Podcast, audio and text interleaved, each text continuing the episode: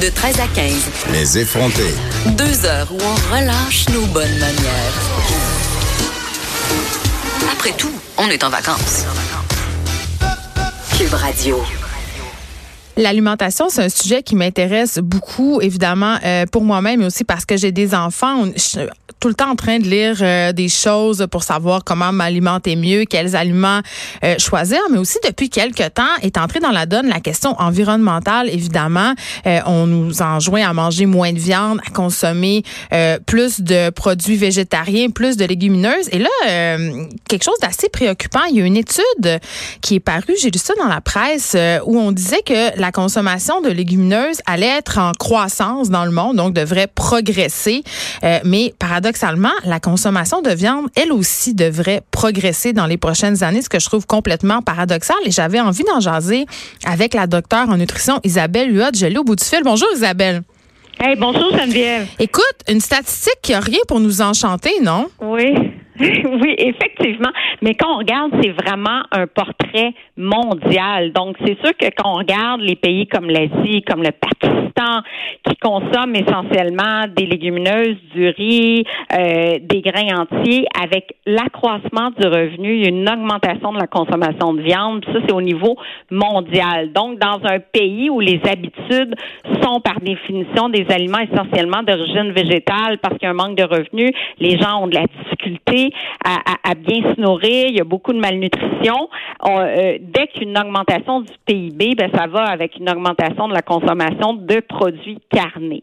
Euh, si on regarde dans un, pays comme le Canada où le revenu est quand même plus ben là, au contraire, on voit une diminution de la consommation de viande, surtout dans les couches de la société les plus euh, avec un revenu plus élevé, puis ça va avec le niveau d'éducation aussi, puis ça va avec la conscience environnementale, effectivement. Donc, ça semble paradoxal, mais si on regarde en Amérique du Nord, c'est clairement, clairement relié au niveau euh, socio-économique. Là. Et puis, les gens plus aisés, avec un revenu plus important, diminuent leur consommation de viande au profit des protéines végétales à cause de bon toute la sensibilisation qu'il y a eu puis les préoccupations environnementales aussi là. Ben c'est ça parce que évidemment euh, c'est une réflexion qu'on a collectivement en Amérique du Nord. Moi la première, mais en même temps j'ai l'impression puis là euh, tu sais, on, on jase là. Tu sais, j'ai l'impression qu'on démonise un peu la viande. Il y a quand même, il y a quand même des avantages à consommer des petites quantités de viande. Il faut pas les oublier. Oui. Bien, ça, c'est un bon point parce qu'effectivement, puis on le voit beaucoup chez les jeunes, les milléniaux, là, qui disent non, non, faut absolument plus consommer de viande. Je comprends euh, l'argumentation environnementale, mais pour la santé, un peu de viande, euh, c'est bien correct aussi. Là, on a du fer, on a du folate, on a de la vitamine B12, on a quand même des nutriments qui sont quand même très santé, qui contribuent à la santé. Et puis, le, la décision de ne plus consommer de viande du tout, ça vient avec une intervention nutritionnelle où on doit s'assurer de rencontrer, surtout chez les gens qui excluent tous les produits d'origine animale. Les donc, Quand il n'y a plus de produits. Ben, exactement. Donc, euh, vegan, végétaliste, où on n'a plus de produits laitiers, on n'a pas d'œufs, on n'a pas de fromage, c'est quand même complexe. On a plusieurs euh, parents qui arrivent ici dans nos cliniques puis qui disent, bon, mais là, attention, ma fille est devenue vegan, euh, et puis bon, elle a, elle a de l'anémie par déficience en fer ou par déficience en B12 faut quand même être prudent. Puis on le sait dans les études populationnelles, les végétariens sont en meilleure santé, mais c'est pas nécessairement parce que il exclut la viande, mais c'est qu'il mange plus de grains entiers, moins d'aliments transformés. En général, il ne fume pas, il bouge davantage.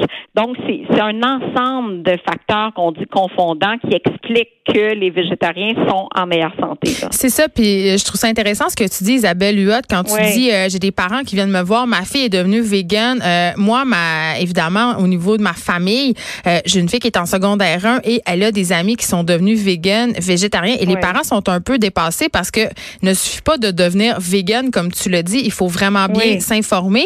Et là, j'ai envie qu'on se parle de la fameuse boulette Beyond Meat, OK? Parce que ça fait quand même, c'est très, très populaire et je trouve que, évidemment, même si AEW n'a pas inventé la boulette Beyond Meat, ils l'ont bien, euh, ils s'en sont bien servis pour ramener une clientèle qui avait fui, si on veut, euh, les fast-foods. Il y a des gens qui, qui étaient jamais rentrés chez AEW de leur vie, euh, qui là, ils vont. Mais en même temps, on dirait, puis là, je sais pas si tu vas être avec moi là-dedans, mais on dirait que j'ai un petit, un petit bémol par rapport ben à cette boulette-là.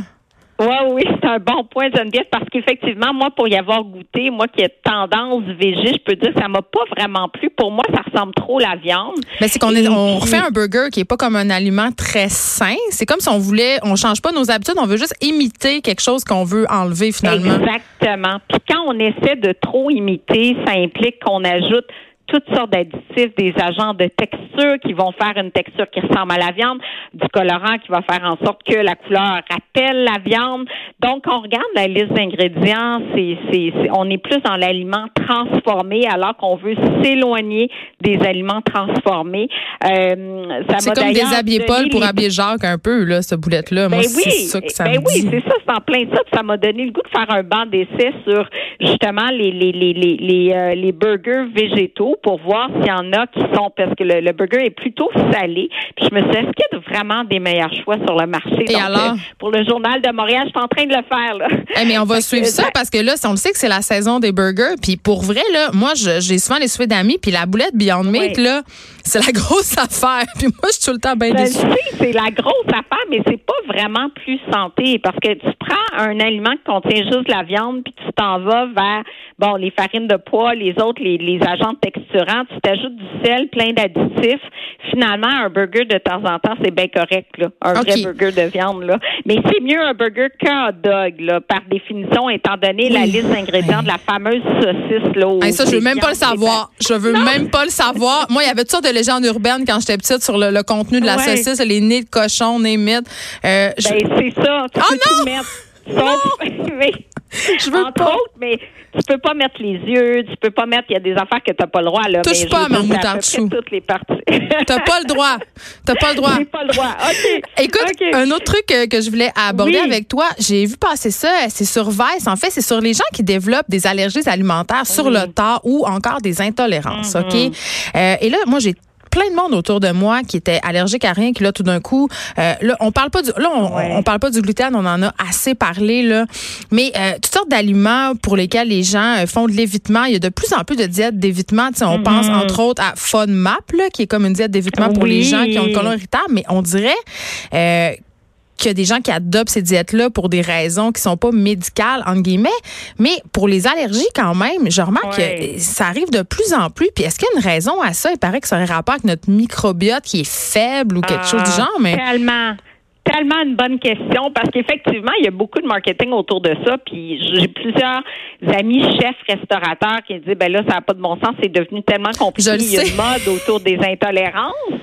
Et, c'est complexe parce que bon, il y a des beaucoup qui se disent euh, intolérants au gluten, c'est pas nécessairement le cas. Bon, ça, on l'a vu. Mais parallèlement à ça, il y a vraiment une croissance des vraies allergies alimentaires et des vraies intolérances. Des produits laitiers?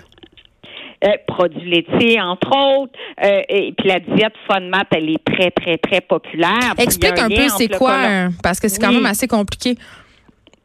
Ah oui, c'est très compliqué cette diète-là. C'est une diète qui va exclure beaucoup de glucides qui vont fermenter au niveau de l'intestin puis causer des symptômes abdominaux. Donc, il y en a beaucoup qui ont des douleurs abdominales, des gaz, des ballonnements, alternance, diarrhée, constipation.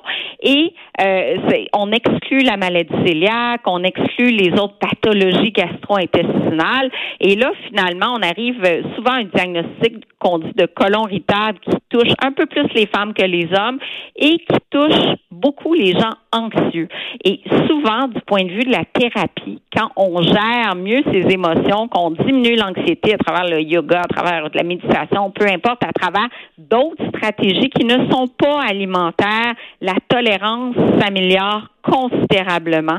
Et, et, ça aussi, il y aurait un lien avec le microbiote parce que euh, dans, dans l'étude qu'on citait justement sur la montée des allergies, peu importe l'âge, il y a plein d'hypothèses. L'hypothèse de, de, de, la prise d'antibiotiques aussi qui va détruire justement les micro-organismes qui peuplent notre intestin, ce qu'on, ce qu'on appelle le microbiote. Oui, les aliments qu'on mange sont moins vivants qu'avant aussi. Oui, ben c'est ça. Ce qui change beaucoup, c'est bon, on a 100 000 milliards de bactéries dans notre microbiote, dans notre intestin, 160 espèces, en, euh, donc différentes, des, des bons micro-organismes, des moins bons. Qu'on prend des antibiotiques, on détruit les bons et les moins bons. Donc ça, ça peut affecter le, microbiote. C'est beaucoup, beaucoup l'avenir. Donc euh, on étudie le microbiote en lien avec l'obésité, en lien avec les allergies. Les gens qui ont un microbiote défavorable ont plus d'allergie alimentaire.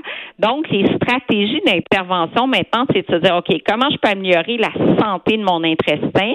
Ça passe par éviter les additifs alimentaires parce qu'il y a des études qui ont rapporté que les faux sucres euh, et, que des additifs comme le polysorbate 80, par exemple, qu'on va trouver dans, dans des vinaigrettes du commerce ou, ou, ou, dans des crèmes glacées, vont jouer de façon défavorable sur le microbiote. Et, et le fait qu'on mange moins de fibres alimentaires aussi, beaucoup ont retiré les produits céréaliers en disant, bah, ça me fait engraisser, ou il y a du gluten, ou il y a ci. Et les fibres alimentent nos bonnes bactéries, créent ce qu'on, une composante qu'on appelle le butyrate, qui a une action anti-inflammatoire, qui va réduire aussi euh, la prévalence, ça reste une hypothèse des, des, des Mais les probiotiques, ça marche-tu? Parce que j'ai tendance à penser que pour avoir une santé intestinale vraiment bonne, il faut consommer justement ces fameux probiotiques-là qui essayent de nous vendre à grands coups de marketing assez intense, là? Ouais, ben moi j'y crois aux probiotiques, mais quand on regarde les études, ce qu'on n'a pas déterminé encore à, à l'heure actuelle, c'est quel probiotique en quelle dose pour quelle action. Donc, c'est très difficile de dire, ben, prends tel produit. Il y a quelques études, par exemple, sur le bioca pour euh, diminuer le risque d'attraper le C difficile si on est hospitalisé. Ou si on va en voyage. Et oui, effectivement, c'est ça, mais c'est, c'est on n'est pas capable encore d'arriver vraiment avec une prescription. On le sait, par exemple, que le produit Align qui est vendu en pharmacie va aider les gens qui souffrent de colon irritable.